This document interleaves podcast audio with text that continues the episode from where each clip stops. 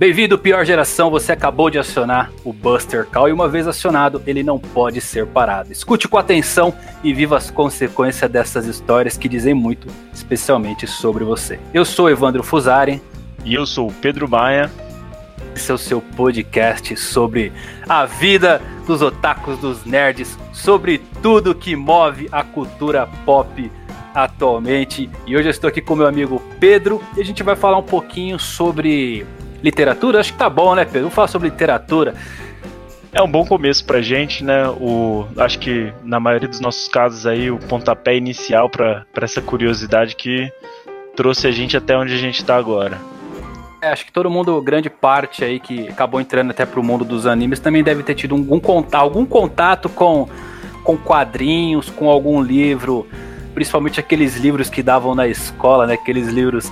Lembra aqueles livrinhos que eles davam pra gente ler sobre escritores brasileiros que ninguém queria ler nada, né, cara? Eu gostava daqueles que era quase um RPG que você ia na página tal para saber o que aconteceu. Cara, Aí depois de um tempo você voltava e ia lá procurava para saber qual era o melhor final. Aquilo lá era muito mais. de RPG. Vamos falar disso também porque você acabou de me lembrar desses livros, eu nem lembrava e isso era extremamente raro.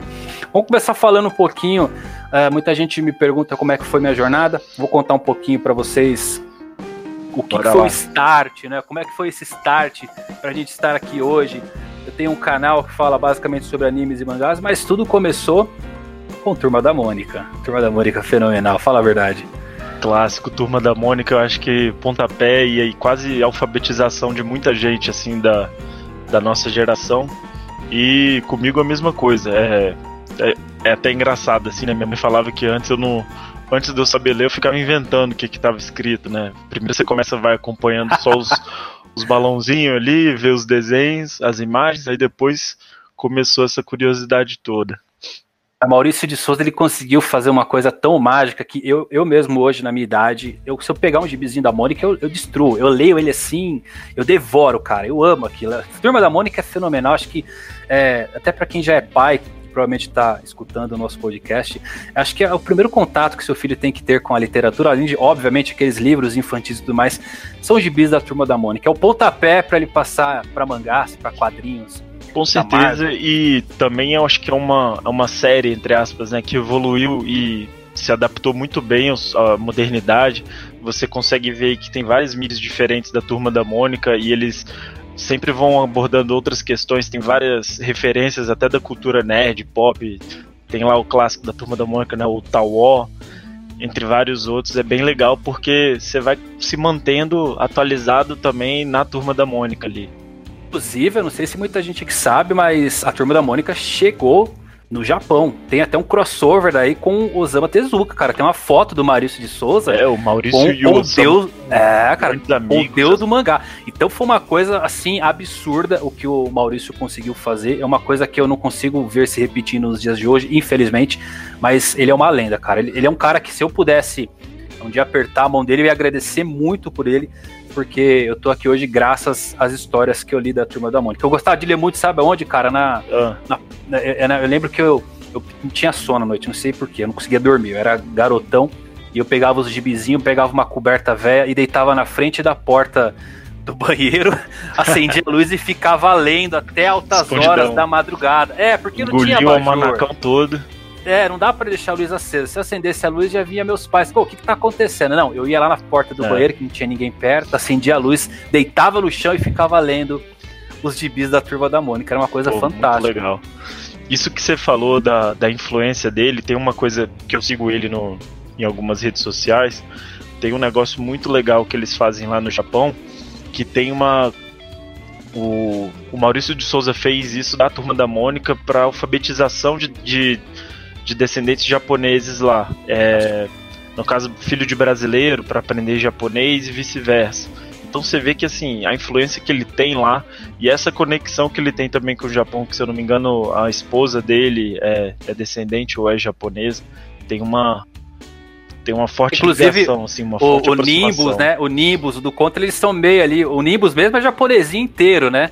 Então é, base, é realmente. É, eles são um, os filhos dele, né? São é os filhos dele, ele tem um contato. Inclusive com. com eu, assim, eu quando era garota não gostava de ler livros, tentei ler, aqueles que davam na escola.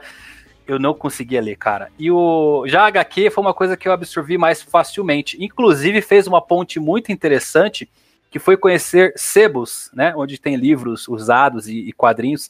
E como eu tinha muito, muito gibi da Turma da Mônica, então geralmente eu ia em sebo. Geralmente aquela troca que não é justa, que você dava 5 gibi para pegar um, né? Mas é. foi o primeiro contato com essas trocas e com sebos também. É muito legal isso. Era bom que eh, na, nessa época era um pouco difícil, né, de você conseguir ter acesso assim. É, ah, vou comprar tal edição, vou comprar tal série, vou comprar é, tal volume. Então acabava que você tinha que ir garimpando mesmo, né? E esses lugares aí, ou algumas bancas maiores que tinham, que era o que a gente tinha na época, né? Era o lugar de você ir lá e achar um tesouro ali no meio. eu tava tentando lembrar como é que era o nome dos livros que é, meio que era obrigado ali, como se fosse matéria da escola, e é a coleção Vagalume, cara. Me deu um Nossa, insight. verdade. Coleção, coleção Va... O Escaravelho do Diabo, Aventuras de Xisto. Cara, era um monte. Eu, eu não gostava de ler esses livros, mas são, por exemplo, Éramos Seis, que são parte da literatura brasileira, livros famosíssimos, e eu não conseguia ler porque simplesmente não gostava de não ter imagens. Eu gostava dos quadrinhos, foi a primeira, meu primeiro contato ali. É, esses livros aí eu, eu confesso também né, que era um pouquinho. Eu acho que é uma literatura, dependendo da idade, dependendo da pessoa, assim, pode ficar um pouco pesada, né? Não é aquela Forçada, coisa é mais. É porque era uma, era uma coisa meio forçada, vamos colocar assim. Era é. uma coisa que você tinha que ler para fazer provas, por exemplo. Então ninguém se interessa. Era uma coisa meio forçada e, e era um pouco difícil de você engolir. É, é, veio agora esse insight me deu vontade de pegar para ler essas histórias que eu deixei passar. A Ilha do Tesouro, por exemplo, a Ilha Perdida, né? Várias é, histórias maneiras. São clássicos que vale a pena mesmo. O, vou adiantando um pouco no, no, na nossa linha do tempo, mas fazendo um paralelo legal aí, uma iniciativa que uma professora minha do colégio teve, que foi muito legal, é, logo no boom da época do Harry Potter, ela era professora de português. Aí ela fez um trabalho pra gente de português que você tinha que ler o Harry Potter. Que você. Assim, é uma indicação, entre aspas, de livro que não era tão comum na época, né? E como já tava aquela coisa que todo mundo queria, todo mundo queria, acabou que foi uma coisa assim. Acho que teve uma adesão praticamente de 100% da turma. Legal, é. Eu, eu não sei. Qual foi seu primeiro livro? Qual o primeiro livro que você leu na sua vida? Você se lembra? Nossa, aí é difícil, eu não me lembro. Me lembro, cara. É, na, na, minha, a minha história é um pouquinho engraçada porque a minha mãe, cara, ela devora livros. Minha mãe era incrível. Ela, ela é mega fã de Sidney Sheldon, mas ela é muito fã de Agatha Christie. Acho que eu já dei todos os livros que saiu de Agatha Christie aqui no Brasil para ela. Ela já leu tudo. Ah, quem é fã de Agatha Christie é, é minha mulher. E minha mãe, minha mãe pega para ler um livro, cara, ela, ela lê assim dois dias, um livro de 300 páginas, ela devora, ela lê muito rápido. Cara. Eu já sou aquele cara que degusta o livro leio um pouquinho por dia, 50 páginas, às vezes eu chego em 100 páginas, minha mãe destrói. E aquilo eu achava muito maneiro, porque que ela gostava de ler aqueles livros? Tentei ler Sidney Sheldon e Agatha Christie, não curti também, até porque era um garoto. E eu sou da época que livros, é, você não comprava livros, era uma coisa fora da minha realidade. Porém, tínhamos bibliotecas, olha que coisa maravilhosa. Você fazia uma carteirinha e alugava Saudosa esses livros. Biblioteca saudosa biblioteca, que hoje muita gente provavelmente nem conhece, nunca foi, tudo na internet aí com PDF, né, mais fácil de baixar. E ela, ela alugava esses livros e você ficava ali coisa de 15 dias com esses livros. E meu primeiro contato veio através é, de uma dessas que eu pedi para alugar um livro para mim. Falou, aluga um livro é, legal para mim ler. E ela trouxe para mim, foi o primeiro livro que eu tentei ler, não consegui, foi Triângulo das Bermudas, Os Mistérios do Triângulo das Bermudas, que foi fantástico. Não consegui terminar de ler nos 15 dias, minha mãe teve que devolver. Tomou muita multa na biblioteca? Cara, tomou, minha mãe tomava direto, porque era no centro da cidade, então ela tinha que ir de ônibus e tudo mais, era uma caminhada longa. E esse foi meu primeiro Legal. contato com o livro, mas não, não terminei de ler. Agora, o primeiro livro que eu li inteiro que eu gostei, que eu me apaixonei, foi a Odisseia. Cara, esse livro eu destruí. A Odisseia, não sei se você já leu, que é do Odisseu, né? Ele vai atrás sim, do sim. velo de ouro. E, que, inclusive tem os filmes que vieram aqui pro Brasil, filmes acho que dos anos 60, 70, que veio como Jason. Jason e o Velo de Ouro. Um clássico esse filme. Só quem é mais antigo aí vai lembrar, mas a Odisseia foi meu primeiro Não, livro. A Odisseia é um livro sensacional. O... Fenomenal, cara. Falando assim, ah, até pela importância literária mesmo do, do livro, né? Mas agora tentando lembrar de questão de primeiros livros, eu, eu me lembro muito que, assim, eu, igual você disse, eu era muito de começar os livros e acabava que não parava. Às vezes por falta de interesse, ou às vezes por. Dava um pouquinho de preguiça, né? Ia fazer alguma outra coisa. Nessa época acaba que você esquece tudo e deixa para depois. Mas uma coisa também legal que eu me lembrei é que tinha uma mãe de um amigo meu que ela trocava leitura de alguns livros pra gente por. Por exemplo, ela dava umas recompensas assim: ah, se vocês lerem, a gente vai pro clube fazer isso, a gente vai para não sei aonde. É que maravilhoso então, isso. Acabava que era uma, era uma barganha legal pra gente, né? E você tendo esse de recompensa aí, criança é, é fogo, né? Funciona desse jeito. É, aí para mim, nessa transição, é, é, mesmo lendo a Odisseia, eu não, ainda não tinha virado tão fã da parte literária focada nos livros. Eu sempre gostei mesmo dos quadrinhos. E foi mais ou menos nessa época, na Turma da Mônica, que eu tive o primeiro contato com, com um dos primeiros mangás lançado aqui no Brasil, se não for o primeiro, que foi Lobo Solitário, isso em 1989, aquele Lobo Solitário da Cedibra, né, incompleto, que veio meio que por debaixo dos panos, né? E uhum. obviamente que eu não sabia que era um mangá. Detestei a arte, não gostava daquele estilo de arte, meio que preto e branco, né? Eu gostava das cores, Turba da Mônica, coisa mais fofinha. E meu pai comprou para mim isso daí, eu acabei até colorindo esse o Lobo Solitário foi meu primeiro contato. Foi tipo um livrinho de colorir para você, né? Todo em foi, preto foi. e branco. E anos 90 já tive mais contato também com quando começou a vir com HQs, por exemplo, Street Fighter, cara, que saiu uma HQ de Street Fighter aqui, absurda, mas era extremamente violenta. Eu lembro que, é, se não me engano, o, o, começava. Olha só como é que era a parada, mas começava, eu acho que com o Ryu recebendo uma caixa que dentro tinha a cabeça do Ken, cara. Era mais ou menos isso. É, que o Sagat tinha matado o Ken, era uma parada pesada. Foi, era bom que não tinha filtro nenhum desse, tinha, desse tipo de tinha. material, chegava qualquer coisa pra cá. É, e acho que então... isso que foi importante também, né? porque acabou que depois disso daí que eles foram vendo até acaba que funciona meio que como um teste, né, também para o mercado, para ver o que, que o pessoal consome, o que, que não consome. E nessa época acho que nem o pessoal que trazia essas coisas tinha muita noção, né? Porque era tudo meio que ah, e bem inicial. Hoje em dia a gente tem a internet como termômetro para saber o que está em alta. Naquela época, geralmente eles pegavam o que estava em alta fora de outros países, né? Então, é Pô, a Akira tinha bombado lá no Japão, a Globo trouxe e lançou a Akira aqui naquela versão HQ, que eu tive um contato, eu li, mas eu não tinha ainda a coleção completa. Também não sabia o que, que era mangá. As pessoas talvez não saibam, mas nessa época dos anos 90, o conceito de anime, mangá, é, não existia esse conceito. Pra gente era tudo história em quadrinho. E é, realmente é uma história em quadrinho, mas essas nomenclaturas não existiam. E foi uma transição bem gostosa, assim, eu li. Só que eu nunca larguei a turma da Mônica. É, a turma da Mônica eu infelizmente dei uma largada, mas quem sabe aí daqui a um tempo vem um filho ou alguma coisa, com certeza a gente já aproveita e dá uma lida ali do lado, né? É legal, o... é, é, um ótimo estímulo para criança, a turma da Mônica. Para mim também, né? Eu sou de uma geração um pouquinho mais na frente e acaba que a minha transição também foi muito dessa daí, né? Do, dos quadrinhos, acabava que tinha. Confesso que tinham muitos outros assim, bem aleatórios da, da, que eu ia muito na banca ver, né? Acaba que você fica lá folheando para ver o que, que te interessa mais. E alguns mangás sempre me chamaram a atenção. Eu não tinha nenhum favorito na época, mas dessa transição de uma turma da Mônica pra HQ, o que me pegou de forte mesmo foi quando eu comecei a ler Homem-Aranha, que acho que foi a minha primeira coleção grande que eu comecei a consumir mais, eu comecei a cair de cabeça, mas aí foi um pouquinho mais pra frente, né? Qual, qual saga do, do Homem-Aranha que tu começou a acompanhar? Eu comecei a acompanhar e eu gostava muito, acho que foi a da saga do clone. Então, dali pra frente a gente vai consumindo tudo e vinha chegando tudo separado. Aí era X-Men, era isso, era aquilo e. Cara, eu adorava a saga do clone. A saga Abriu do clone também porta... foi, foi meu start, assim, que eu me apaixonei por, por Homem-Aranha. Foi uma saga muito boa com, com Ben Reilly, né?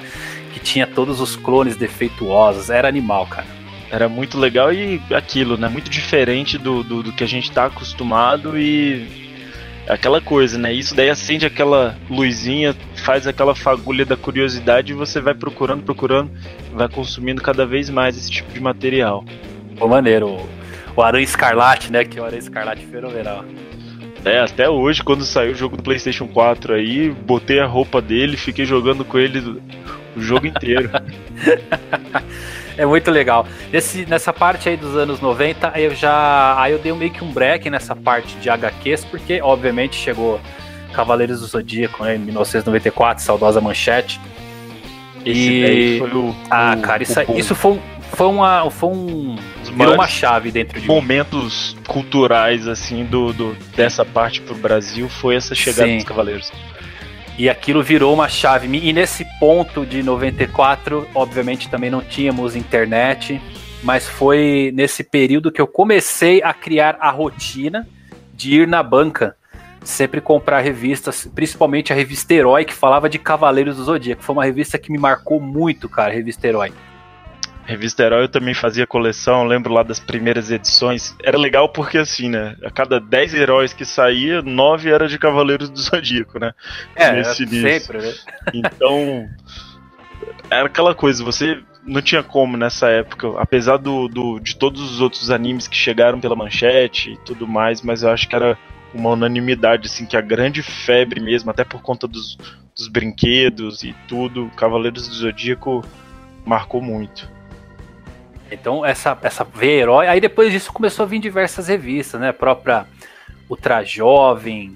Cara, tinha muita revista. Era é, muita anime Do, anime... Do, Anime X, exatamente. É, anime foi tudo. fenomenal. A gente, era ali que a gente sabia de, de animes novos, o que estava rolando fora do Brasil. Inclusive o termo anime, né? A gente ficou sabendo. É, é. Até hoje eu tenho esse costume de chamar de anime e não de anime. Por é, conta por conta desse período, quando a gente aprendia os nomes da forma a que a gente falava lia. do jeito que a gente imaginava e pegava, né? Exatamente. Outra coisa que era engraçado dessas revistas aí é que a gente tomava tanto spoiler, né? Porque é você ia ler alguma coisa que já tinha saído lá no Japão há sei lá quantos anos, né? A diferença que chegou, demorou de Cavaleiros, Dragon Ball. Então você ia lendo assim, os caras já soltavam todas as informações e você não sabia nem o que, que eles estavam falando. Verdade. Eu adorava ali. Inclusive também lia muito revistas de games, né? Revista de game era fantástica. Nossa, cara, detonado, detonado de game. De, de, Nossa, eu lembro detonado, do Final cara. Fantasy VII, tinha uma revista que chamava acho que Game Station, que fez um detonado de Final Fantasy VII. Eu tenho essa revista até hoje. Eu tirei todas as páginas coloquei dentro de uma pasta com plástico eu guardo. Cara, é meu tesouro, esse detonado de Final Fantasy VII. Inclusive, vou usar agora nesse remake. Vamos ver se tá fiel mesmo. Porque eu tenho essa revista até hoje. É o meu tesouro secreto: Game Station, Final Fantasy VII e Final Fantasy VIII. Detonar, era assim. Você pegava, é, por exemplo. Terminar um jogo sem um detonado não, na época, dá, dependendo impossível. do jogo, era bem complicado. Cara. Impossível, você passava raiva. Você ia jogar, por exemplo, um Final Fantasy VII que era todo em inglês. Eu era garoto, eu não sabia falar inglês, muito menos, muito menos ler. Então Isso a gente, precisa... a gente não jogava os japoneses, né? Exato. Então eu pegava aqueles detonados e aquilo para mim era o santo grau, o santo grau. Eu esperava sair o detonado para poder jogar o jogo. E era assim naquela época. Inclusive até hoje eu tenho o costume às vezes de dar uma procurada em detonados escritos e não em gameplays porque é um costume que eu também trago muito antigo ali de ler alguns detalhes, uns cheat codes, né, os passwords ali, os segredinhos é. que viam nessas revistas. Era fantástico essas Você revistas. falou isso daí, eu me lembrei do caderninho que eu tinha para anotar os passwords do Mega Man, para poder, porque antes não era é... save, né? Você tinha que fazer não o era save. Você pegava o código, aí depois depois você botava ele de novo e voltava de onde você parou. Eu acho que dá, era... dá, inclusive uma boa pauta depois a gente falar sobre games, né? Os games clássicos e como é que foi essa transição maluca. Mas era fantástico a revista de game. E a gente, aí depois dessa parte, obviamente entramos nos anos 2000, que acho que foi quando começou o boom dos mangás mesmo. Foi o primeiro, o primeiro mangá oficial que foi lançado. Que temos Dragon Ball pela Conrad, né? E a JBC também trazendo o primeiro mangá oficial com sentido de leitura ao contrário, né, sentido de leitura de trás para frente que a gente conhece tão bem hoje. Então, anos 2000 foi essa aquele boom, a gente conheceu coisas novas, a internet já começava a dar uma engatinhada. Para mim ainda era coisa nova essa parte de internet, mas tinha Sim. muito chat do UOL, né? Quem entrou no chat do UOL aí no começo dos anos 2000. Verdade, hein? Essa daí... Entrava no chat do UOL lá. Eu era muito do pessoal do Mirk, né? Eu sempre tem duas irmãs mais velhas, então elas já começaram a usar um pouquinho antes, né? E quando era em 98, 99, eu já tava nessa daí. E daí também, cara. Inclusive tem gente que eu falo lá até hoje e e nessa mesma pegada, sempre foi vendo muita coisa de anime, mangás, e lá você conseguia baixar uma outra coisa, achava cada raridade que era bem legal. Eu lembro dessa época muito bem que, é, inclusive, não tínhamos as terminações de como eram os volumes japoneses. O tankobon, o meio tanco, enfim, não tinha isso. A gente recebeu aqui numa versão meio tanco, que é, na verdade, um volume dividido em dois. E custava na época R$ 2,50, era maravilhoso, então Maravilha. era fantástico. E eu tinha aquela, aquele hábito, assim, eu, eu tinha um relógio interno que eu sabia que a cada 15 dias tinha um volume novo na banca, principalmente de Yu Yu Hakusho. Então, cada 15 dias eu ia lá na banquinha e comprava. E também saiu, eu lembro que saiu Samurai X, também nesse formato meio tanco. E eu lembro muito bem que Yu Yu Hakusho, cara, ficou num hiato de mais de um ano. Eles lançaram alguns volumes, simplesmente parou de lançar. Eu não tinha acesso à internet. E quando voltou, que eu vi aquele volume novo na banca, foi uma coisa assim magnífica. Le, leia o Hakusho. Né? É, o olho brilhou. Então, ler os mangás dessa época era uma coisa fantástica. A gente não se importava tanto com essa parte de papel, meio tanco, enfim, nada. Eu só queria Até ter aquela história daí, pra ler. Até nisso daí o Togashi deu um jeito de fazer um, um hiato, né? Ver como é que é, não tem jeito. Teve um hiato até aqui no, no lançamento. Caramba. Que piada de mau gosto é essa, fala a verdade. Foi mal, foi mal, foi mal. Essa foi infame. essa foi infame. Até aqui chegou o Iago.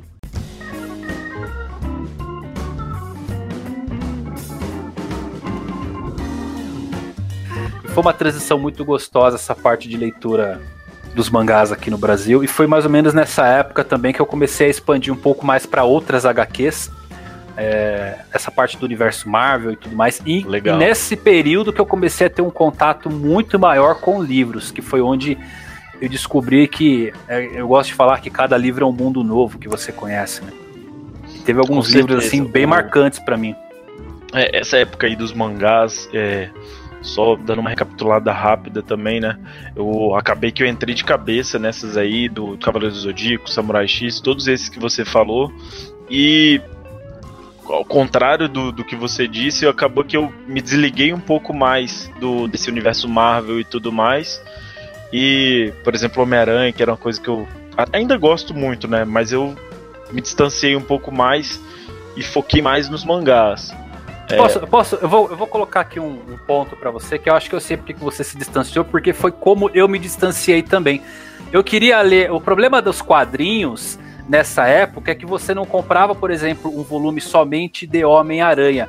Você comprava Homem-Aranha, mas lá tinha a história do Homem-Aranha, do Quarteto Fantástico. Ah, isso também. Eles eram muito, eles eram divididos. Eu acho que até pela numeração, pela sequência Sim, era muito difícil. Fica muito mais fácil. Então você não conseguia ler. Eu que ah, eu quero ler alguma coisa do, do Homem-Aranha, eu quero ler alguma coisa do Hulk, do X-Men. Só que você ia comprar um volume novo na banca, tava no meio de uma saga que você não sabia de onde começava, você não tinha referência nenhuma. Ao contrário de um mangá que você ia pegar lá e falar, pô, beleza, volume 10. Eu preciso pegar do 1 ao 9 para mim começar a ler. Agora, quadrinhos era um completo mistério. Eu acho que foi um ponto crucial para o mangá se tornar o monstro que ele se tornou hoje. O formato que eles lançavam, inclusive, veio depois de muito tempo. Isso começou a chegar as graphic novels e tudo fechadinho em volumes dessas histórias, mas foi um erro, acho que foi crucial para o mangá explodir no mundo, viu? Verdade, essa, essa continuidade que você vê, né? Você vai, por mais que demore, né? Mas é início, meio, fim e você tem essa sequência, você fica preso, é igual você falou, né? Seu reloginho já tava ali, cada 15 dias tinha que ir lá e renovar, pegar e renovar. Sim. Então, eu lembro que eu tentei, prende, eu né? comprei, né? eu comprei uma vez, eu fui comprar, eu queria ler muito Planeta Hulk, que pra mim é uma saga maravilhosa, cara. Aquela saga, não sei se você já leu, mas é uma saga fantástica, que o Stark ele prende o Hulk e manda é, inclusive foi adaptado um pouco no filme aí, né? mas ele manda lá pro planeta onde o Hulk vira um gladiador e ele se torna meio Sim. que um deus ali porque ele derrota todo mundo. E eu queria muito ler essa história, eu achei fantástica a premissa, porra, mandar o Hulk para outro mundo, cara. e eu lembro que eu comprei a coleção, eu juro para vocês, para mim ler essa história foram, se eu não me engano, 25 volumes de histórias diferentes. A gente tá falando aqui de Hulk, de X-Men, de, enfim, vários heróis da Marvel que tinham o trecho dessa história do Hulk para conseguir formar uma só. Eram mais de 20 volumes, posso estar errado se alguém tiver essa coleção ainda, mas é, foi nessa faixa. Eu, inclusive, eu tentei vender depois, mas quem compraria? Porque depois eles lançaram um encadernado bonitinho, contando Exatamente. toda a história compilada. Mas olha só a dificuldade que era. É, e isso você... ainda tem esse problema, né? Porque as, essas histórias maiores, eles costumam fazer isso mesmo, né? De pega um pouquinho lá no X-Men, um pouquinho lá no Homem-Aranha, para você ter noção ah, do geral, você tem que ir pegando todos esses. Acaba que pra ficava mim... pesado tanto no bolso, quanto no tempo, quanto na disponibilidade, né? Pra Acabou sendo um tiro no escuro. Se você quisesse ler essa história, você não conseguia começar ela porque simplesmente você não sabia para onde seguir. Era bem complicado essa parte dos quadrinhos, viu? Bem complicado Verdade. mesmo. E depois disso a gente teve uma transição maravilhosa aí com diversos mangás chegando, foi um, um auge. Era de ouro também das editoras, com Conrad, JBC, Panini, entre outras editoras que trouxeram bons livros, bom, bons mangás pra gente. E teve um amadurecimento também do mercado de quadrinhos que começaram a perceber que eles estavam perdendo espaço justamente por isso. Agora falando também de livros que eu fui lendo nessa época, um livro, uma a parte de livro que me marcou muito foram os livros de Conan. Na verdade são contos, né? O Conan ele não tem um romance completo, mas eram contos e aquilo foi fantástico, aquilo foi um baque para mim, até porque eu tenho uma ligação muito forte com espada e feitiçaria nos RPGs, que foi também uma das fontes de inspiração para mim estar tá aqui hoje, junto com. Com certeza. Tudo conectado. Com Cavaleiro, né? É, tudo conectado. Junto com Cavaleiros, com, com esses quadrinhos, com Turma da Mônica. Eu tive o primeiro contato com o RPG, com Dungeons Dragons.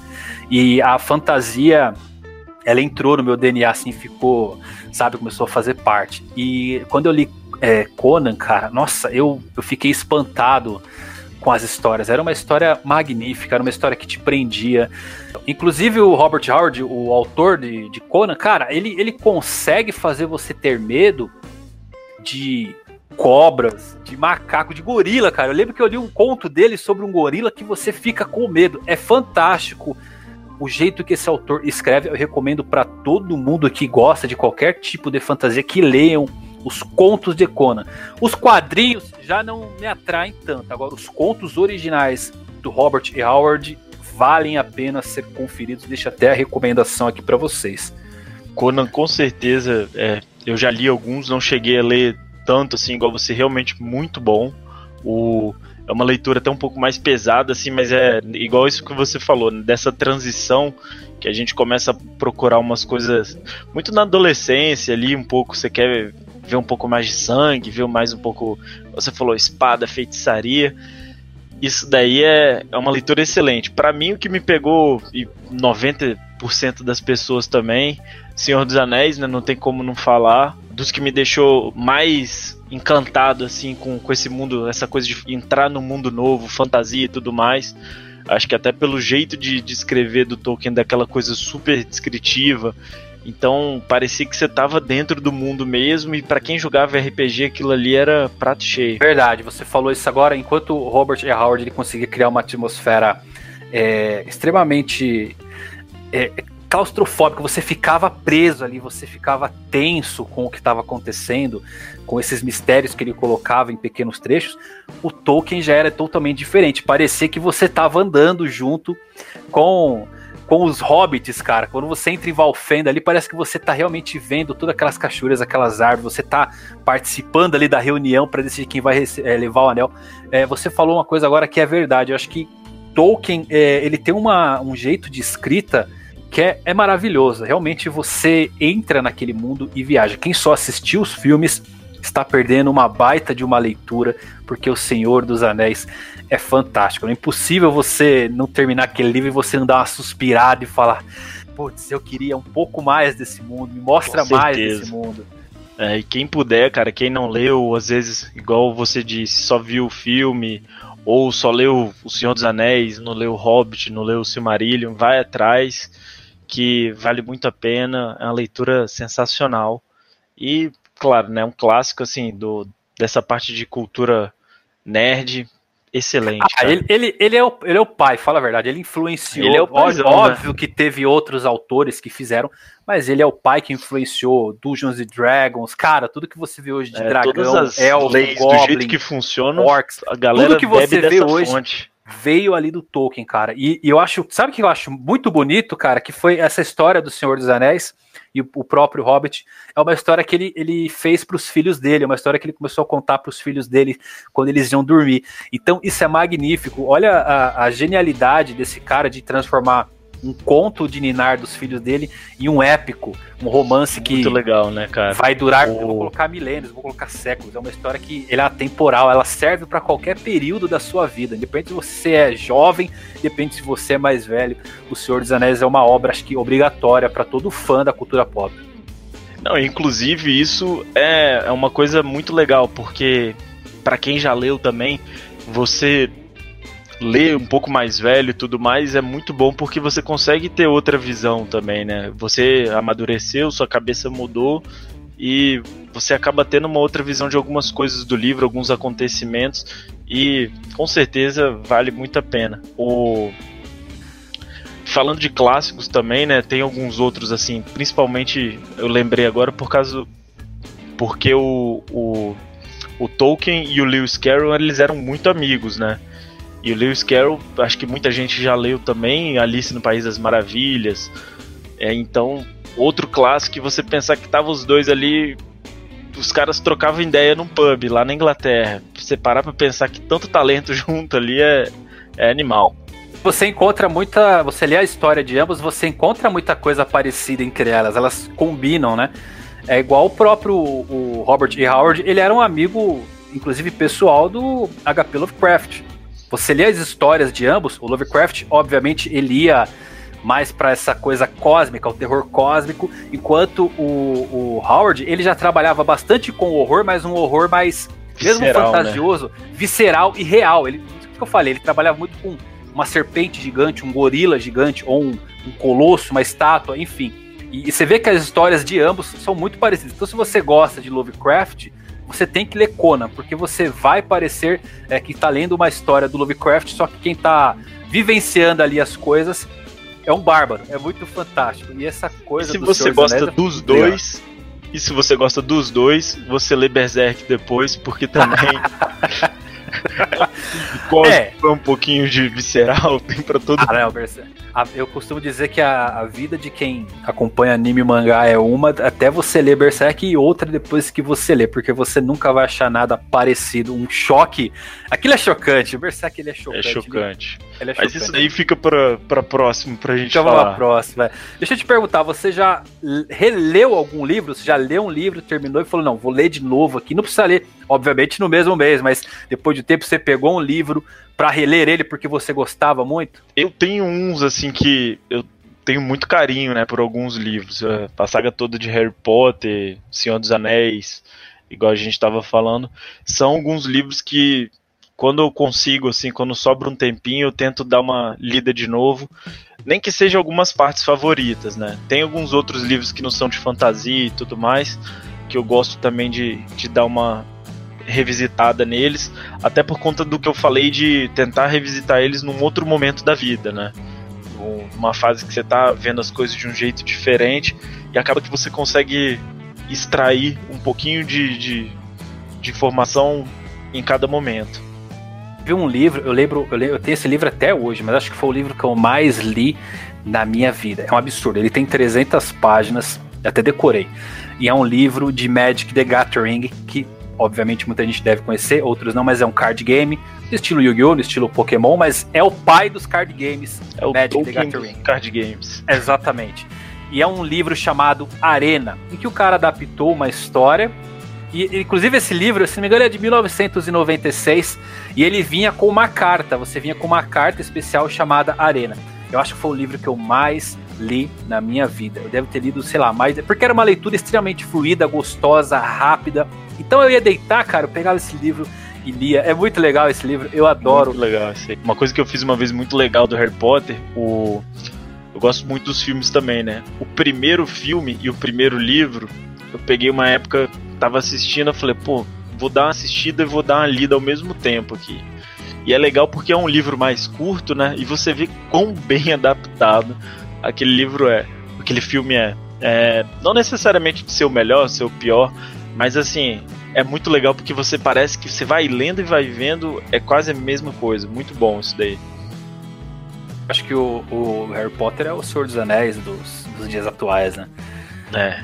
conseguiu fazer uma história fantástica, inspirada muito em Senhor dos Anéis, mas conseguiu dar uma renovada, uma repaginada para os tempos atuais e fazer uma história que é linda, que é maravilhosa, que eu acho que conseguiu tantos fãs como o Senhor dos Anéis. Né? Os fãs de Harry Potter são incríveis, cara, eles são insanos, né? Muito Verdade. legal. Antigamente até tinha um pouquinho de rixa, né? Igual tudo, tem um pouco de. tá começando, tem um pouco de preconceito, isso e aquilo. Hoje em dia também teve já tem algumas polêmicas aí que fica por outra hora também, mas não tem como. Entrou como um clássico e.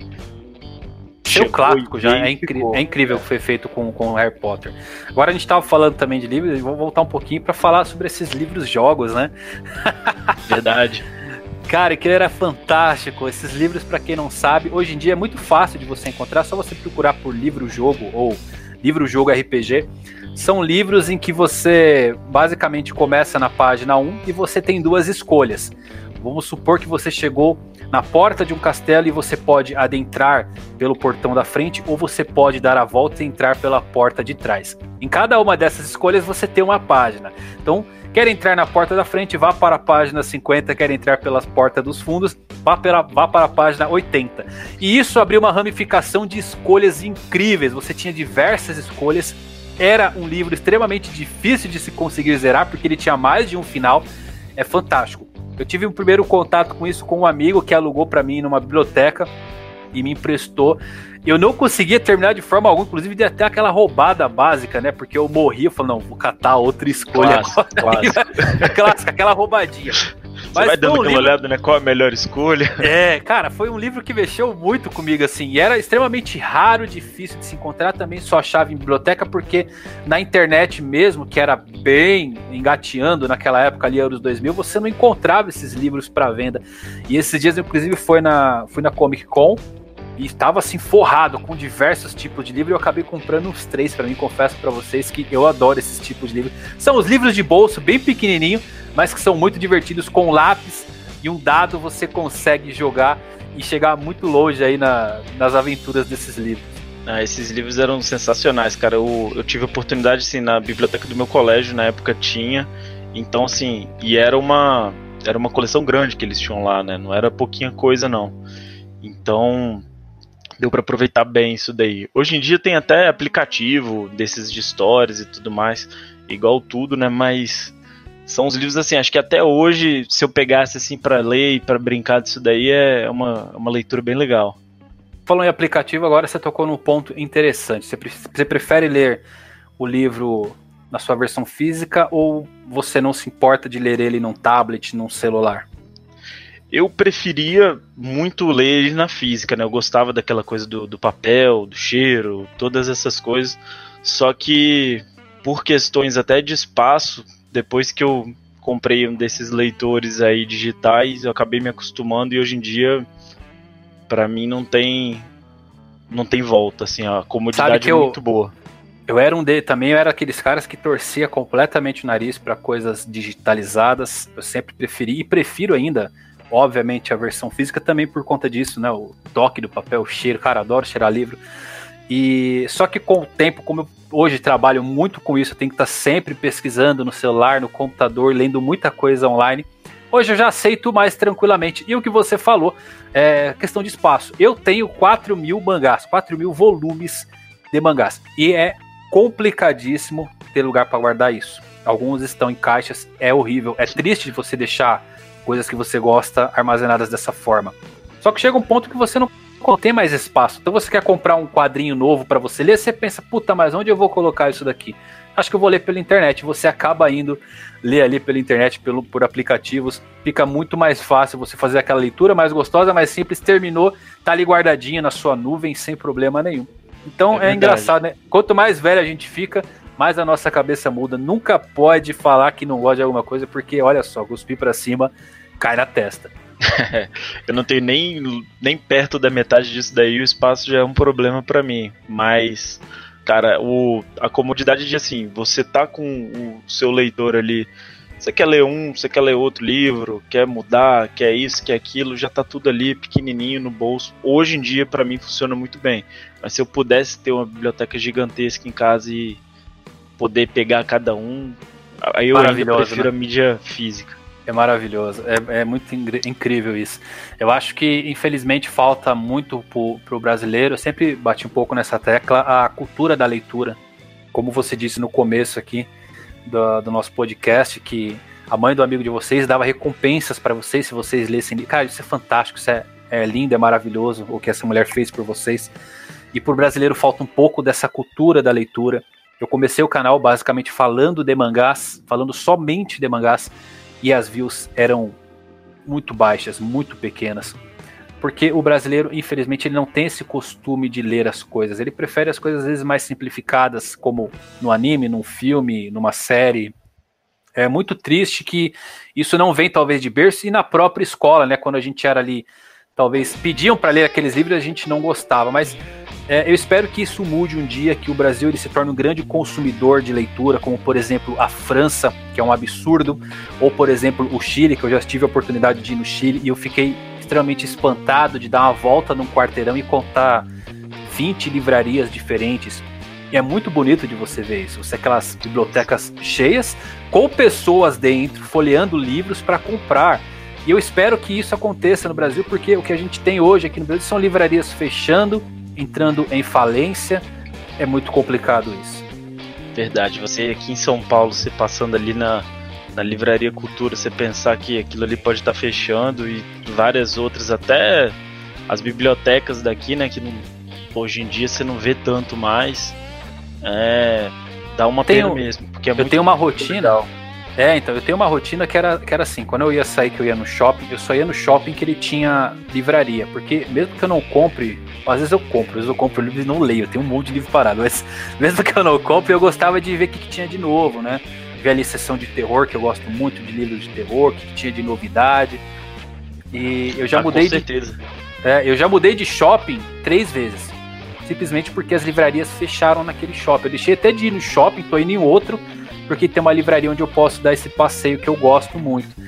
E infelizmente a realidade nossa aí, a, as fontes de leitura vão secando aos poucos, não que elas acabem, porque temos hoje sites grandes que forneçam isso pra gente, mas aquele contato de você ir numa, num sebo, numa livraria, eu acho que é algo que talvez os próprios pais ou quem é mais velho influenciar as pessoas mais novas a ter esse contato com os livros, com o quadrinho, com o mangá, enfim, com com o que for que faça despertar essa, esse amor pela leitura. É, hoje em dia é, a gente tem uma mudança muito grande né, dessas, dessa invasão de, de todo tipo de mídia digital, é, seja até audiobook, ou então um mangá digital, ou então às vezes a pessoa prefere ver um filme, ver um, um anime ou ver um seriado. Então eu confesso que assim, eu não sei me, não consigo me colocar no lugar desse, desse pessoal que começa a ter contato com esse tipo de mídia agora, mas é uma pena, né? A gente vê esse tipo de, de coisa acontecendo e diminuindo essas livrarias e tudo mais, igual você falou do shopping. Pô, pra mim, cara, toda vez que eu vou também, eu dou uma passada, mesmo que seja para ver as mesmas coisas, só para chegar lá, dar uma olhadinha, ver tal. Isso daí é, é um hábito já, né?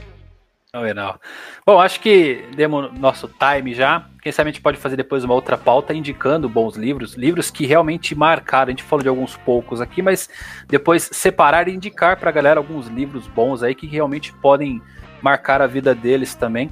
É, eu acho que essa nossa jornada dos quadrinhos até os dias atuais, acredito que é a jornada de muita gente também que vivenciou tudo isso na época das bancas, aquela rotina de ir comprar ali o seu quadrinho novo, até chegar nos livros, aqueles livros que enfiavam goela abaixo ali da vagalume, né, nas escolas, chegando até os, os PDFs atuais.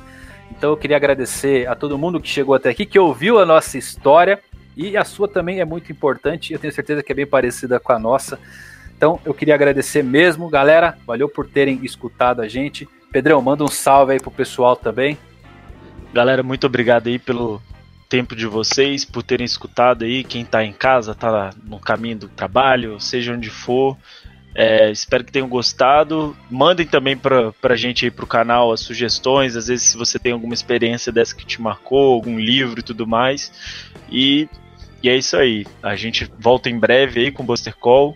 Espero que tenham gostado e vamos para próxima. Obrigado. Eu falei que acionando o botão ele não podia separado. Qualquer coisa, chama a gente lá no Instagram do arroba canal Mangaque. Deixa a sua opinião se você gostou desse podcast. Até os próximos, valeu por escutarem e fui.